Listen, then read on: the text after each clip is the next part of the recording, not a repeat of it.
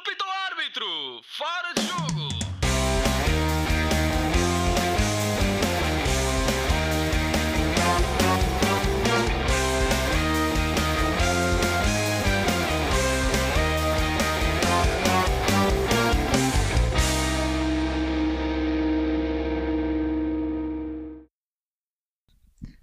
Sejam muito bem-vindos ao 12 episódio do Fora de Jogo Podcast. Eu sou João Pedro Dias e tenho comigo o habitual painel deste programa, composto por Afonso Couto, Diogo Souza, José Saraiva e Ricardo Quinteiro.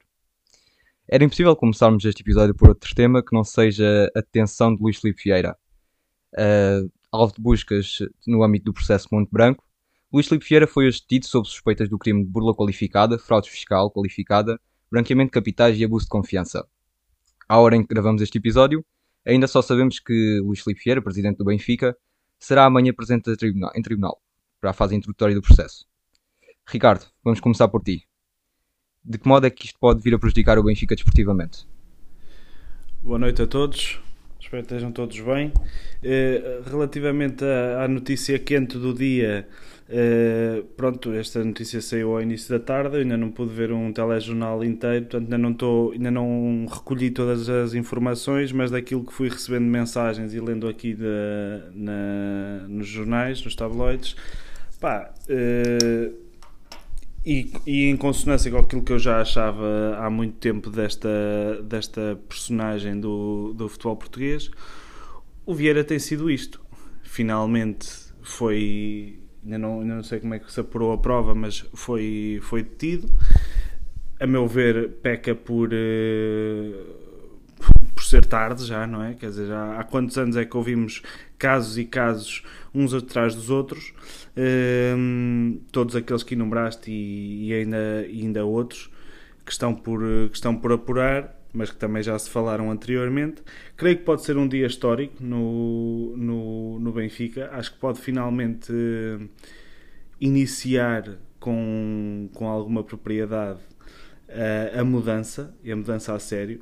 Além de já, já haver um, um grande movimento contra a Vieira, algo que uh, nem sempre existiu. Os poucos, os rasgos de, de adversidade que Vieira enfrentou foram Rangel, Uh, o outro jornalista da Sport TV, Rui Gomes da Silva uh, e José Eduardo Muniz, a maior parte dos casos ou trouxe para dentro ou são insignificantes.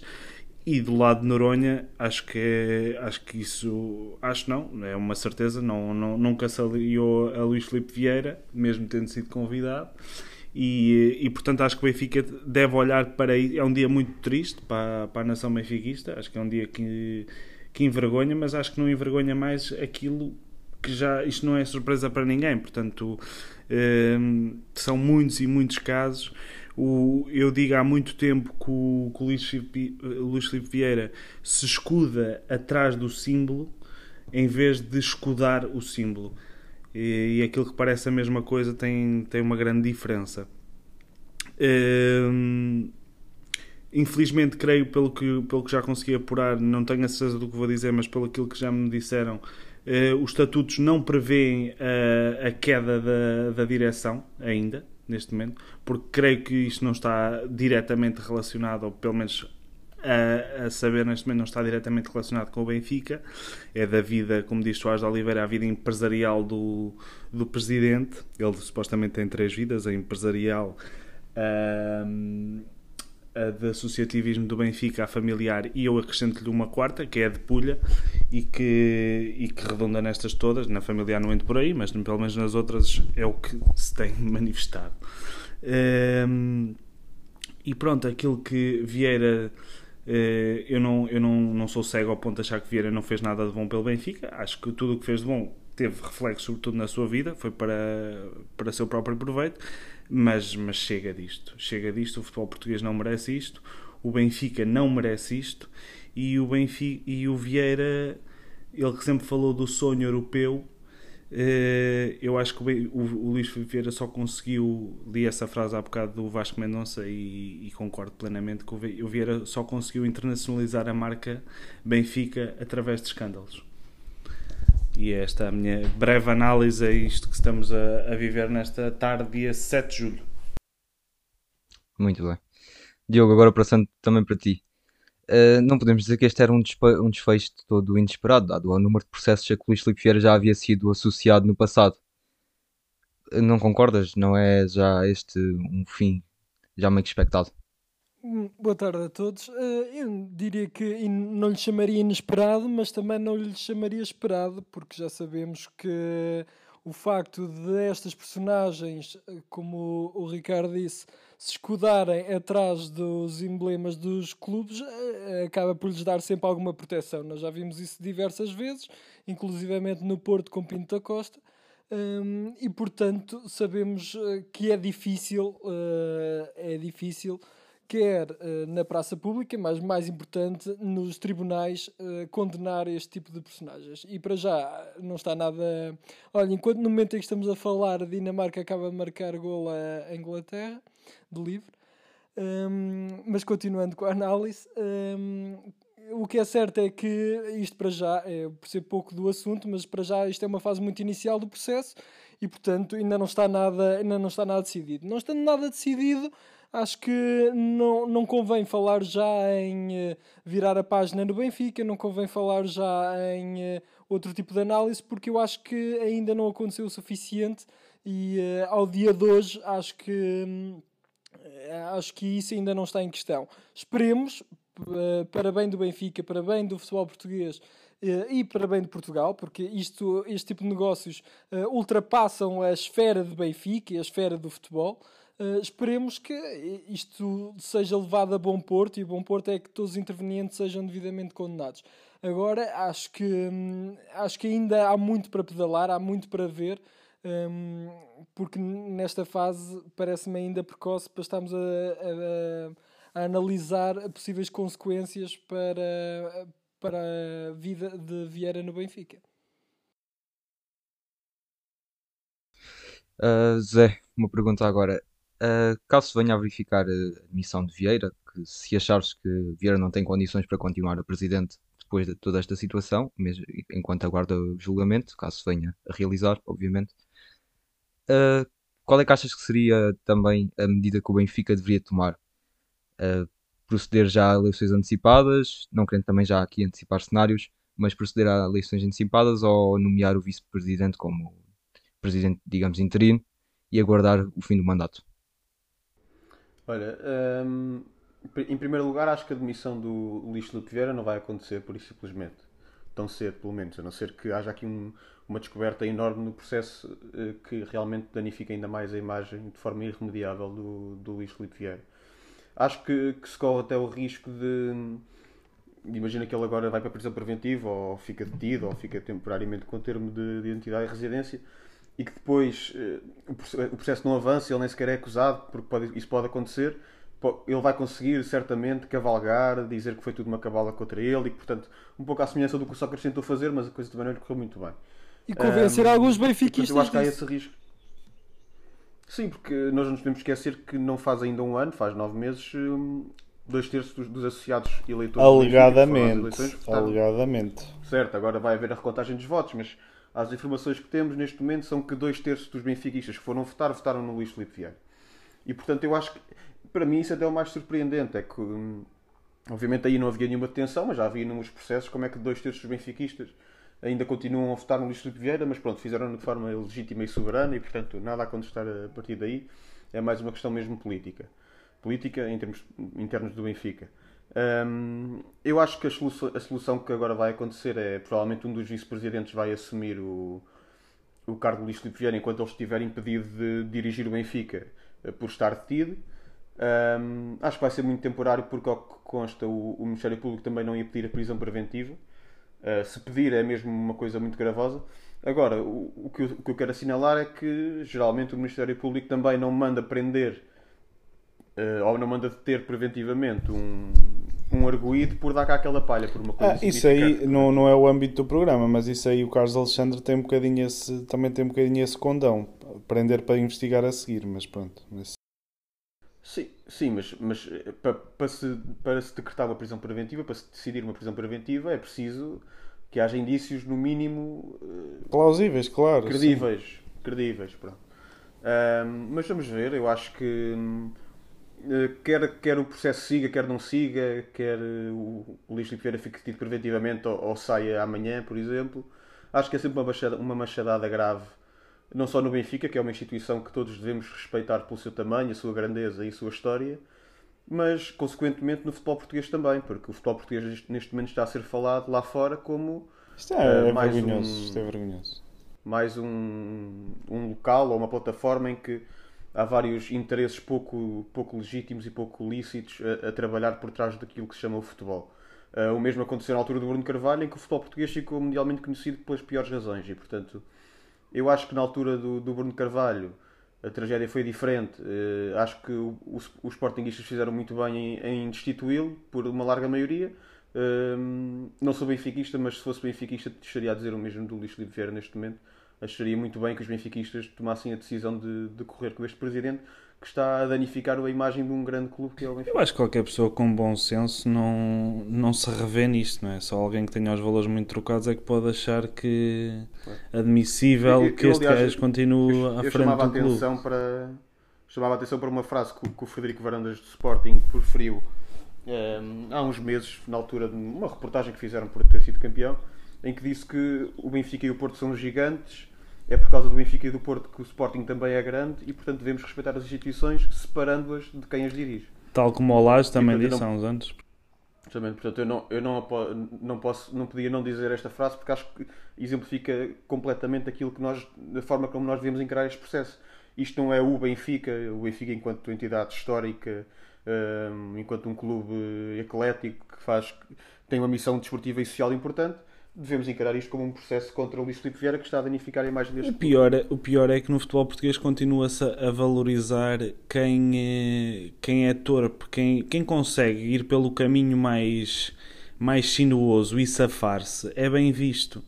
Quando, se fosse severamente punido e censurado, por- neste caso pelos portugueses, se calhar as coisas não andavam desta forma. E quando se continuar a achar que se tem que recorrer à, su à sujidade, à, corrupção, à, à violência para se ingrar, Mas isto, eu acho que também devemos perceber o contexto em que estamos, um contexto em que o Benfica eh, não tem ganho títulos nos últimos, eh, das últimas duas épocas, sensivelmente.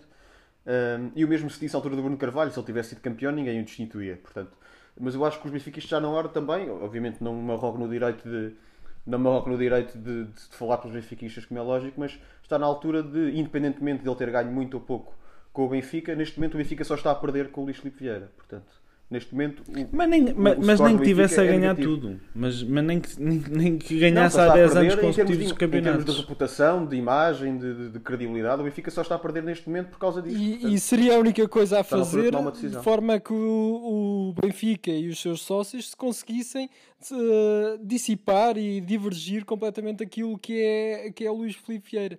Porque senão chegamos a um ponto em que acaba por ficar tudo misturado porque os sócios também não se querem separar da, da imagem de- do seu presidente.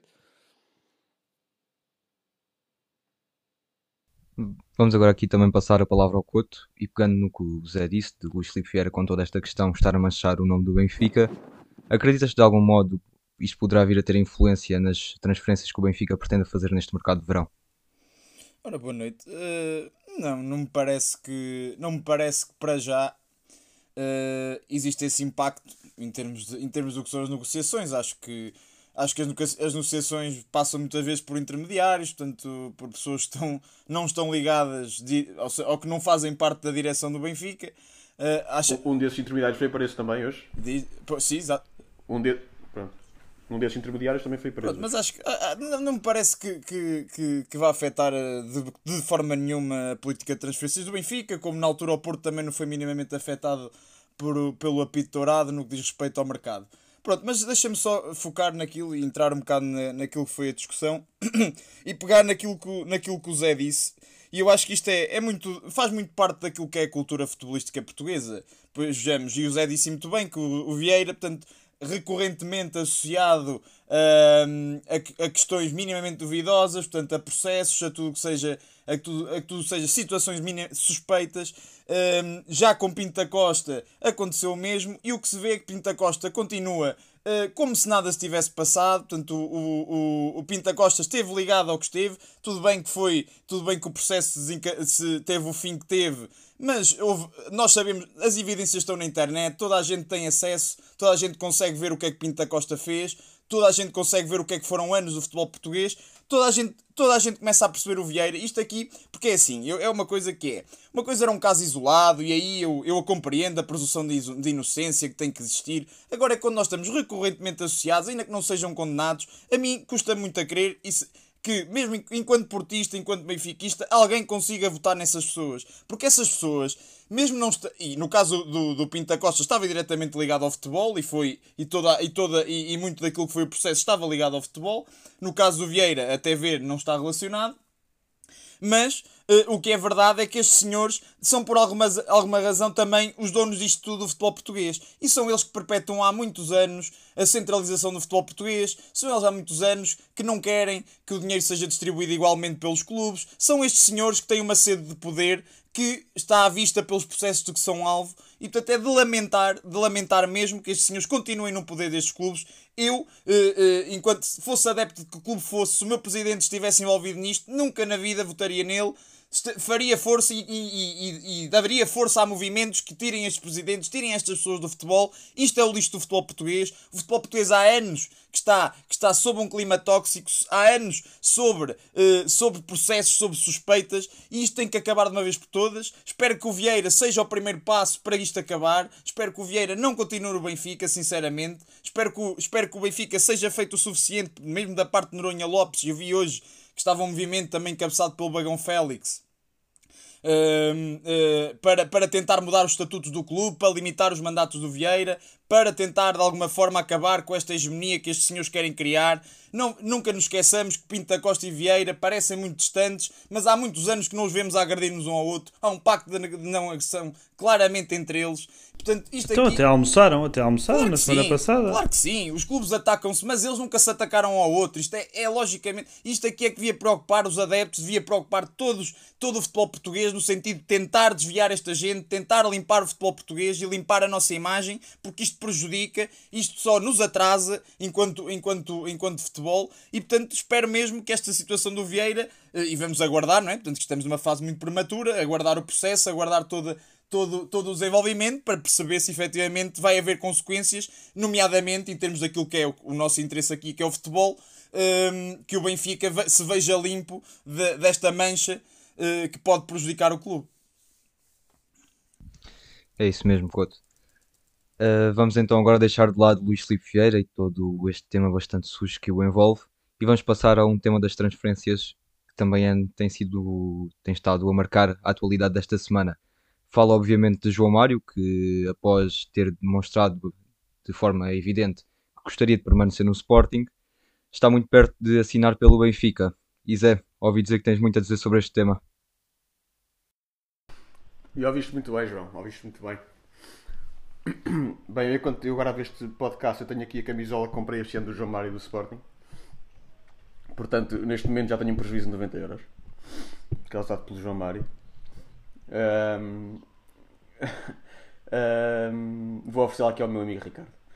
Um, devo dizer que, do ponto de vista desportivo, acho que é uma boa decisão do Benfica. Acho que não vai, não vai ser o João Mário decidir um título, mas acho que é uma boa decisão do Benfica, uma boa contratação em termos desportivos. Em termos financeiros também, o preço me parece altamente adequado, para não dizer baixo, para o jogador da qualidade do João Mário. Um, do ponto de vista do Sporting, a meu ver, se eu fosse presidente, obviamente não tenho, não tenho aqui acesso às contas do Sporting, não sei, mas teria acionado a compra, um, neste caso teria aceito as condições do Inter, aqueles 7 milhões e meio pelo João Mário para ficar com ele. Um, também o, o, que nos chegou, portanto, aqui dos nossos contactos que nós estabelecemos com as pessoas do futebol, não é? o que nos chegou foi que essa possibilidade esteve em cima da mesa, mas Rubén Amorim não prescindiu dos reforços que tem em vista e que o Sporting está a tentar fechar para, para ir buscar o João Mário, portanto, preferiu os reforços que tem em vista, em vez de uh, dar indicação para, para, o Presidente ou para, a estrutura contratar o João Mário. Um, ou seja, foi aqui uma opção em meio financeiro, meio técnica também do treinador que não quis abdicar de alguns jogadores para ter o João Mário. Um, do ponto de vista moral, aí é que eu tenho alguma coisa a apontar, Acho que um jogador que há um mês e meio estava aqui a fazer juras de amor ao Sporting e, e como se costuma dizer, passou-lhe rápido. Deve ter sido o sol agora das férias. Um, passou-lhe rápido, quer dizer, parece que aquele, aquelas juras de amor, que o Sporting era a casa dele, era a vida dele, um, esqueceu-se e, portanto, agora afinal quer ir a Mas Benfica. quando é expulso de casa, Não, não foi expulso de casa, ele não estava em casa. Um, e de qualquer das formas, enfim, da mesma forma que o João Mário não é obrigado a assinar pelo Sporting, também o Sporting não é obrigado a contratar o João Mário por valores que acha, por valores que, acha que não justificam, no, caso. Uh, mas em termos morais, obviamente, em termos éticos, não é. Ou, ou seja, falo por mim, eu não o faria. Não cheguei a jogador profissional de futebol, infelizmente, mas se tivesse chegado, não faria, não faria esta troca. Em que num mês e meio mudo, mudo 180 graus do meu raciocínio e vou para o outro lado da segunda circular. Um, acho que eh, custa-me a, custa acreditar, não. Não acredito simplesmente que não houvesse outros clubes eh, interessados no João Mário. Ou, ou clubes de, de, dimensão parecida ou igual ao do Benfica. Falou-se em vários deles, no Nice, no Vila Real, portanto, falou-se em vários são clubes deles. da dimensão do Benfica? Pelo menos em termos financeiros são. O Vila Real até ganhou um título europeu a época passada. são clubes portanto, da dimensão do Benfica. Está bem, mas não lutam por títulos nos campeonatos, mas, mas por exemplo, o Vila Real ganhou a Liga Europa, não é uma coisa de sumenos, não é? Um, portanto, custa-me acreditar que não houvesse alternativa. se o João Mário não tivesse outra alternativa para prosseguir a carreira, eu percebi esta transferência. Uh, mas isso não é verdade, como é óbvio. Uh, e portanto, a escolha do jogador vai ser, vai ser mais um jogador que, que vai acabar a carreira com esta, eu não vou dizer não em termos maus, mas esta mancha, este, este, este, esta, esta marca no seu, na sua carreira, o que era desnecessário. Uh, e diria o mesmo, enfim, digo o mesmo, como quando o Paulo Sousa mudou do Benfica para o Sporting, quando foi formado do Benfica. Portanto, acho que foi moralmente incorreto. Obviamente, o jogador é livre de o fazer, porque ninguém é dono de ninguém, como é lógico. Uh, mas eu costumo, tenho dado este exemplo. Portanto, se o João Félix agora voltasse para o Benfica para relançar a sua carreira e fizesse aqui uma época fantástica e o Benfica ganhava tudo com o João Félix, o João Félix acabava a época e queria ficar no Benfica, um mês depois estava assinado pelo Sporting ou pelo Porto. Dizer, acho, acho, toda a gente acharia incorreto. Não há ninguém que, que achasse, pá, uma boa decisão aqui do João Félix, portou-se muito bem. Mas pronto, quer dizer, é, é, o que é. O futebol também é, é bonito porque, porque é pródigo em surpresas. E agora vamos ver se o Jorge Jesus vai ter a audácia e a qualidade para tirar o melhor do João Mário, como, como o Ruben Amorim tirou. Mas não posso falar. Muito bem. Sim, sim, Ricardo, era a ti mesmo que eu te ia passar a palavra. Por isso, já agora. Epá, eu acho que isto aqui há, uma, há claramente uma, uma carga emocional do que é natural por parte do Zé associada a esta questão e que, lhe, e que certamente hum, condiciona o, o raciocínio, porque acho que se fosse em Inglaterra ou noutro sítio qualquer não, não se pensaria assim. Até pelas circunstâncias, quer dizer, o João Mário foi um jogador formado, ele até começa no Porto, curiosamente, depois vem para o Sporting. É, foi um, foi um, um jogador que na altura foi uma grande venda para o, para o Inter de Milão, andou emprestado pelos West Hams e, lá e no Lokomotiv também.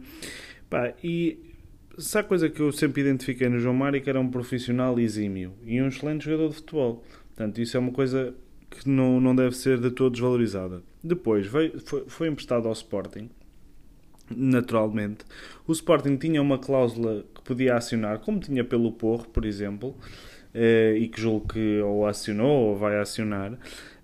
Não quis acionar e está tudo bem com isso. O João Mário não quis sair do, do futebol português e tinha um clube igualmente grande ao Sporting, um dos três grandes em Portugal, que estava interessado na contratação dele e, e, decidiu seguir o seu caminho por aí.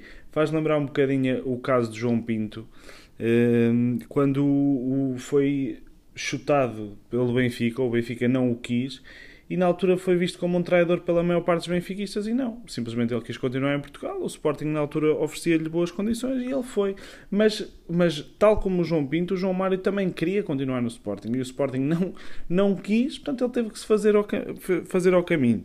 Não acho que as juras de amor estejam minimamente em causa, não, tu podes ser de um clube, gostar muito do clube e depois se esse clube não te quer, tens que ir fazer a tua vida para o outro lado e ir para o rival, tipo, não, não condiciona o, a tua, da mesma forma que não condiciona o amor pelo teu clube, também não deve condicionar o teu profissionalismo em relação à tua, à tua atividade. Se ele continuar, aquilo que eu digo sempre nestes casos é, se ele continuar a respeitar uh, uh, o Sporting, uh, a instituição, o clube, os ex-jogadores com, com quem partilhou balneários, os treinadores, se nunca falar mal, se nunca cuspir no prato onde comeu, acho que está tudo certo. Ao contrário de jogadores como o Coentrão ou treinadores como o Jesus, quando andaram a saltitar, gostavam de mandar umas bocas para o outro lado e, e morder a mão de quem lhes deu de comer e quem, e quem os pôs na ribalta. Isso são casos bem diferentes. Portanto, quando comparam a, a, a gente mal formada, acho sempre, acho sempre incorreto. Portanto, o João Mário, até ver, tem tido um comportamento correto e se eu continuar a ter, acho que isto é normalíssimo. É futebol, é como numa empresa, é como sair de. Também ainda não assinou, não é? É como, é como em qualquer outro setor de atividade. Portanto, não me parece nada, nada, de, nada de estranho isto. Mas também o João Mário ainda não assinou pelo Benfica Pronto, formalmente. mas, não sabemos o que é que ele vai é, dizer. pronto, mas não é? a assinar e a, e a acontecer isto, é esta a minha opinião. Que acho que é o mais, é o mais provável que aconteça. Não, não, não vejo, não vejo, não identifico nada de mal neste, neste processo. Até porque, deixa-me só dizer, até porque se o Sporting acha que um jogador que foi campeão europeu, foi campeão no Sporting, não vale 7 milhões e meio, acho que o jogador tem todo o direito de, de escolher o destino dele ah, completamente à vontade, tendo feito juras de amor ao clube. e Acho que o João Mário tem muito seja mais razões para ficar chateado com o Sporting do que o Sporting com o Sem João dúvida, Mário. concordo plenamente. Muito bem. Passando agora aqui a palavra ao Couto também. Uh, Couto, a confirmar-se a contratação de João Mário por parte do Benfica, é este o 8 que o Benfica precisava? Uh, é assim, não, não, o João Mário já foi, já, uh, para já eu acho, deixa-me só, eu já vou à tua, eu já vou à tua, já passo à, à parte do Benfica, deixa-me só remeter à parte do Sporting, que é de onde ele vem e para onde ele vai, deixa-me só aqui portanto, dar esta minha opinião. Em relação ao Sporting, eu percebo, eu percebo, eu percebo uh, aquilo que o, que, o José, que o Zé esteja a sentir, percebo que isto também é, é, é- cá em Portugal nós, nós tendemos a, a ficar muito sentidos com este tipo de movimentos. Algo que como o Ricardo disse bem no estrangeiro é, é algo comum e passa completamente passa completamente ao lado e não há os jogadores nem sequer são nem sequer são ostracizados por, por se movimentarem. Veja se não tinha comentado o Bonucci que num ano passa para o Milan e num outro ano volta a seguir para, para a Juventus E- Mas foi muito criticado o Sim, mas, e- mas continua a ser era da- altamente era da respeitado. formação alta- da- e, é um, e é uma líder da equipa. E, portanto, isto, e o João Mário acho que está longe do mediatismo que, que o Bonucci representava claro. hum, para as Juventus. Mas pronto, continuando. O que é que- na perspectiva do Sporting, isto é preciso ter atenção. O, o Diogo disse que se o jogador não vale 7,5. 7,5 ponto. Porque o João Mário iria receber 2 milhões e meio de salário, o que corresponde a mais de um milhão que todos os restantes médios do Sporting. E o dobro do teto salarial. Portanto, temos que olhar. tem- Estão à volta de 30 milhões em cima da mesa. um Exatamente, anos. exatamente. No Benfica, o Weigl já recebe 2 milhões e meio, o Pizzi recebe 2. Portanto, no Benfica, ele entra na, na, portanto, de uma forma tranquila na massa salarial, é, um jogador, é mais um jogador que recebe dentro daquele valor. No Sporting, é um jogador completamente fora daquilo que é o teto salarial do clube. E depois acrescentaria outra coisa, que é preciso não esquecer, que- e que o Zé disse muito bem.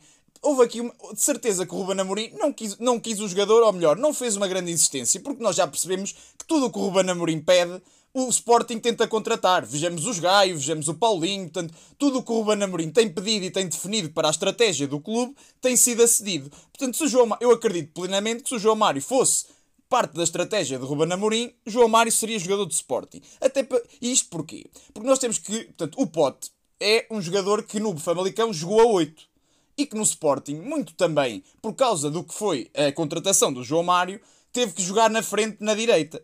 Que mal o foi Sporting- jo- ter que jogar na frente na direita e ser o melhor marcador. Pronto, sim, claro que sim, mas também, e, claro que sim, e- mas eu não estou a dizer que o jogador, o Sporting há de ter outros goleadores e não, não estamos a dizer que o Pote agora vai marcar 22 gols todas as épocas, nem me parece que assim o seja. Ah, pronto, mas para dizer o quê? O Sporting tem-se falado muito que o Sporting vai buscar um extremo, sobretudo o Marcos Edwards, que é um extremo direito. Ou seja, se o Marcos Edwards efetivamente for para o Sporting, eu acredito plenamente que o Pote possa vir a ser um 8. Mas e mesmo que o Pote não seja o 8 do Sporting, o Sporting tem o Daniel Bragança e o Mateus Nunes, que são dois jogadores daquela posição com muito potencial e que, e que, na minha ótica, podem vir a render mais do que aquilo que o João. podem vir a render muito mais do que aquilo que, o- que, que o João Mário rendeu no Sporting. Porque a segunda metade da época do João Mário não foi assim por aí além, não foi grande coisa. Mas pronto, eu acho que o João Mário é um, é um grande jogador. E, e falando agora em relação ao Benfica, eu acho que o Benfica faz bem buscar João Mário. Não me parece que seja o 8 que, que não me parece ainda que seja o 8 a- que Jesus Eu procura. nem sequer acho que eles sejam oito. Sim, e, e- e- não, e até porque, até porque o João Mário mudou um bocado as características desde que, desde que Jesus o treinou no Sporting.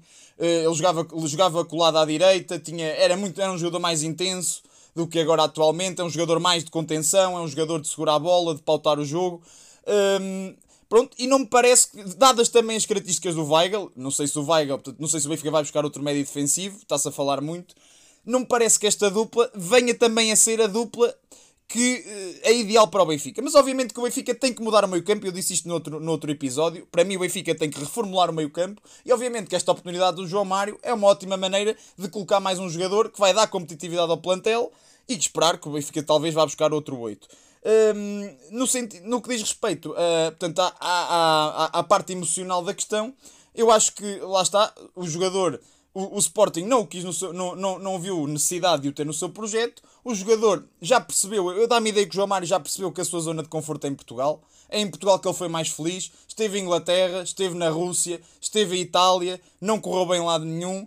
Tem aqui em Portugal, tem um treinador que, que, que o conhece, que gosta dele, que sabe como aproveitá-lo. E na minha ótica, na perspectiva da carreira do jogador, eu acho que foi a melhor decisão para o João Mário, sem dúvida, porque acho que o Villarreal ou o Nice ele correria sempre o risco de, de, de chegar lá, não se integrar, voltar a cair no mesmo erro e a idade já não é, a idade já não é, ele já não vai para novo e portanto, tendo em conta que o Sporting não quis, o Benfica aproveitou, não E vejo. até, porque, e até porque certamente terá ambições de, de voltar à seleção e tudo mais, e portanto, estando no Sim. Benfica é uma montra diferente. Agora vamos ver se o Benfica também, como é que vai ser a adaptação. Estou a ver que o Benfica quer, o Jesus vai voltar a insistir no sistema de 3.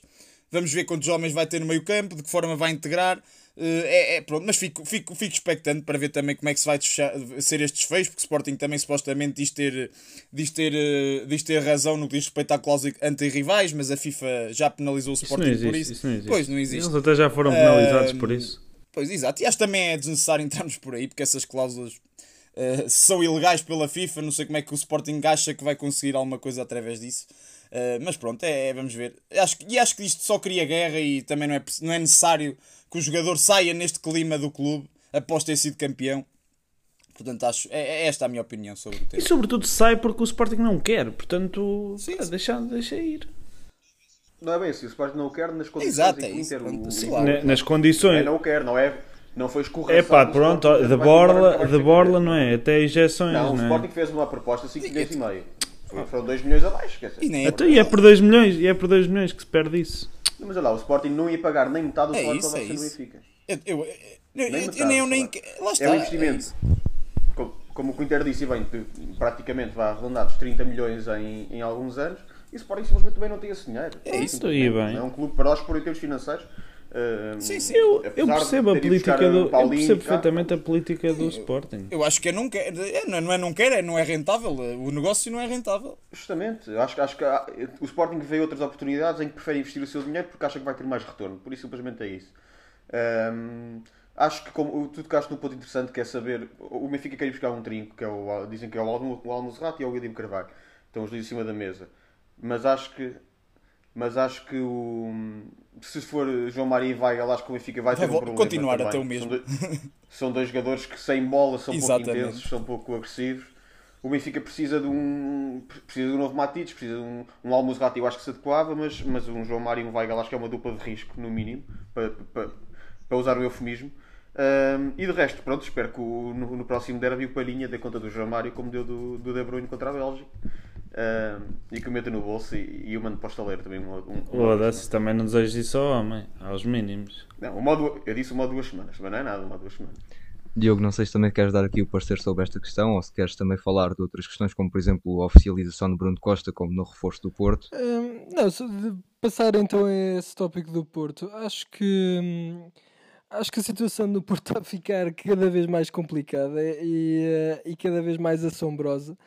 Uh, o que se passa nos bastidores do Porto. Acho que já toda a gente percebeu que, que, este, que o Porto tem feito contratações que não fazem sentido absolutamente nenhum. Falo do Bruno Costa, que é um cepo que já foi cepo no Porto e que foi cepo para fora. Fez uma época mais ou menos no Passos Ferreira e agora volta.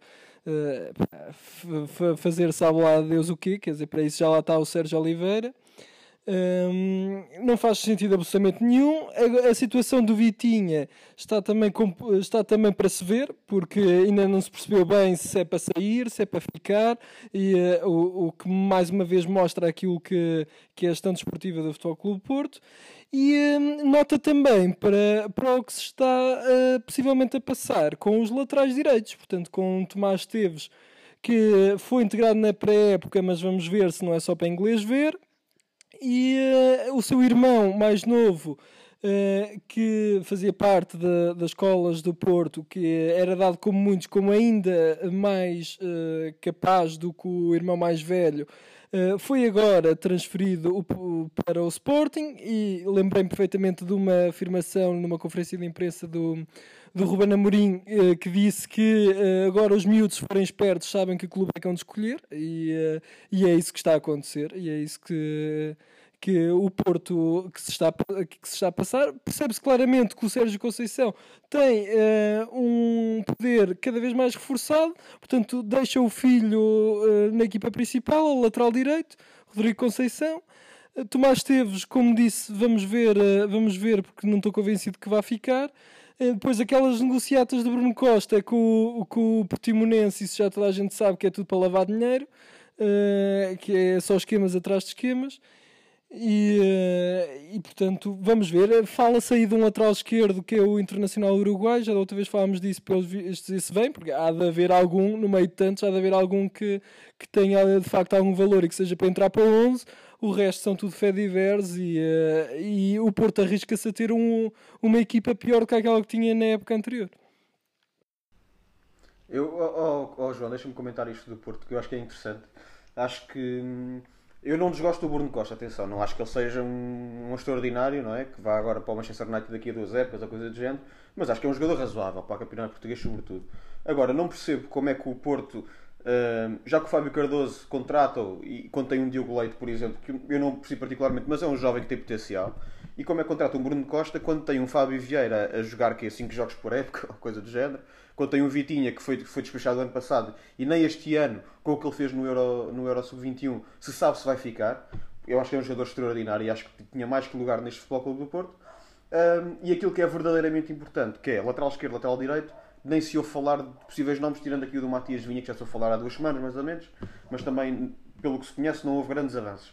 Portanto, acho que há aqui um, uma, alguma desorientação na, na, definição da política desportiva do Porto ao nível de contratações o que é realmente importante não está a ser fortalecido, mesmo os pontas de lança. Enfim, o, o Porto continua com os que tinha, menos o Marega, não é? Portanto, o Evan Nilsson, Taremi e Tony Martínez, não sei se o objetivo também é não contratar Parece algum, uma banda de sertanejos. E foi contratar o PP, pronto, para este tempo. Uh, mas acho que há aqui alguma indefinição. Acho que, e não percebo esta resistência do Conceição, que é um treinador que eu até admiro, em apostar em jovens que claramente têm imensa qualidade. Fábio Vieira, Vitinha, o Tomás Esteves eh, ainda não se percebeu bem, mas também tudo indica que sim.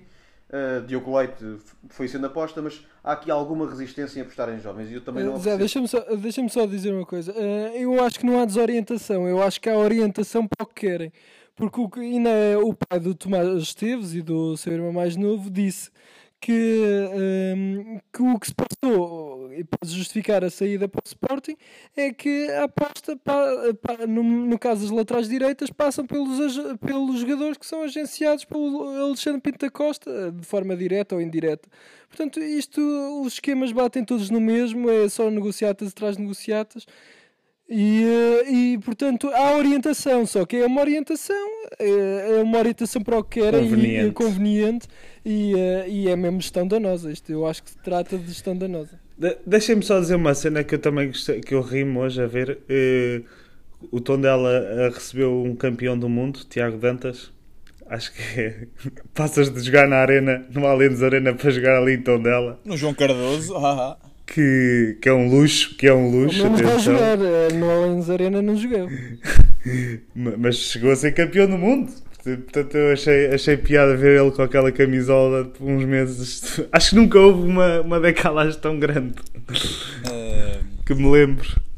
Mas deixa-me só, deixa só aqui voltar a, só para concluir e acabar aqui. o Ou do andamento, vocês também querem falar aqui a noite toda. Não, fala, vou só fala, concluir, fala, vou só concluir. Não, e, e- e o Diogo puxou muito bem este. Eu acho que há dois problemas em termos do que é a gestão do Porto na- em relação à formação. O primeiro é esse, claro, do Alexandre Pinta Costa. Nunca nos esqueçamos de que para mim, um que para mim foi um caso escandaloso, que foi o do Rui Pedro.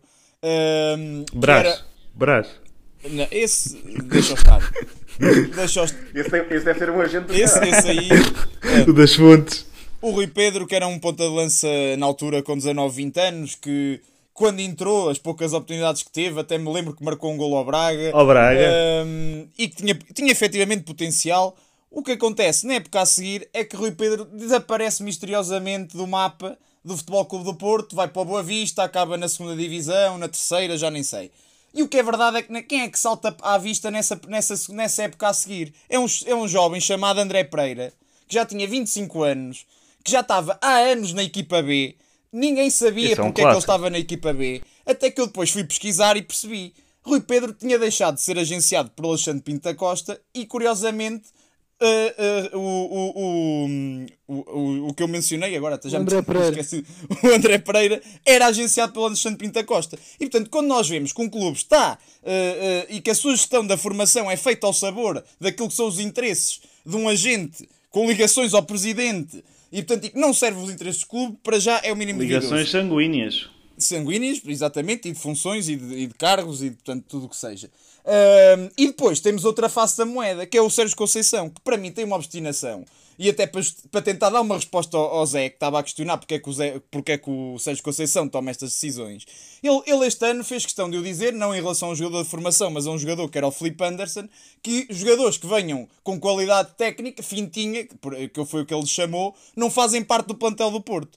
Portanto, o que é que isto, o que é que isto dá a entender? Que, eh, que, que Sérgio Conceição, se vi, os jogadores mais tecnicamente evoluídos são, são constantemente preteridos por jogadores que isto é assim, eu não, eu não acho mal, até porque foi Os foi- jogadores de rugby. eu não acho isto mal na, na- na perspectiva em que, no sentido de que o, o Sérgio Conceição teve muito bem no início, quando chegou ao Porto, em recuperar aquilo que era a mística, aquilo que era a forma de jogar do Porto, agressividade, eh, intensidade do, do início ao fim, mas não podemos levar isto para o extremo em que jogadores como Vitinha, Fábio Vieira, que não são tão fortes fisicamente, mas têm uma grande qualidade técnica, sejam constantemente preteridos e que o Porto esteja constantemente a perder uma geração, nomeadamente esta, que foi a primeira equipa portuguesa a ganhar a Youth League. E portanto, acho que o Porto deve pensar, repensar seriamente enquanto não perde toda esta geração de ouro do Porto, da formação do Porto, que tem muitos, muitos valores.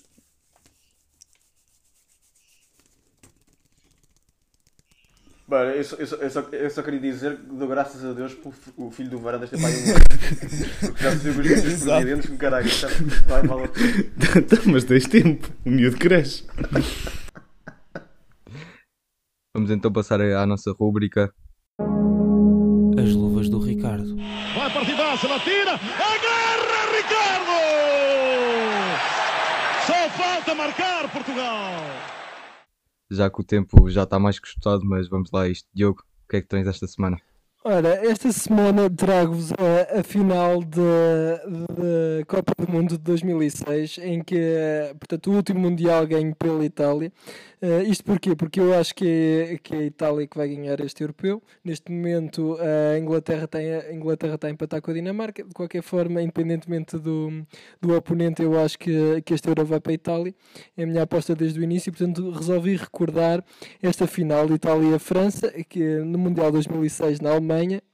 Eh, em que, portanto, Zidane eh, adianta o marcador de penalti à Panenka aos 5 minutos. Itália depois empata. diz. Não te vais Estava a dizer que ele adiantar. também é. Calma.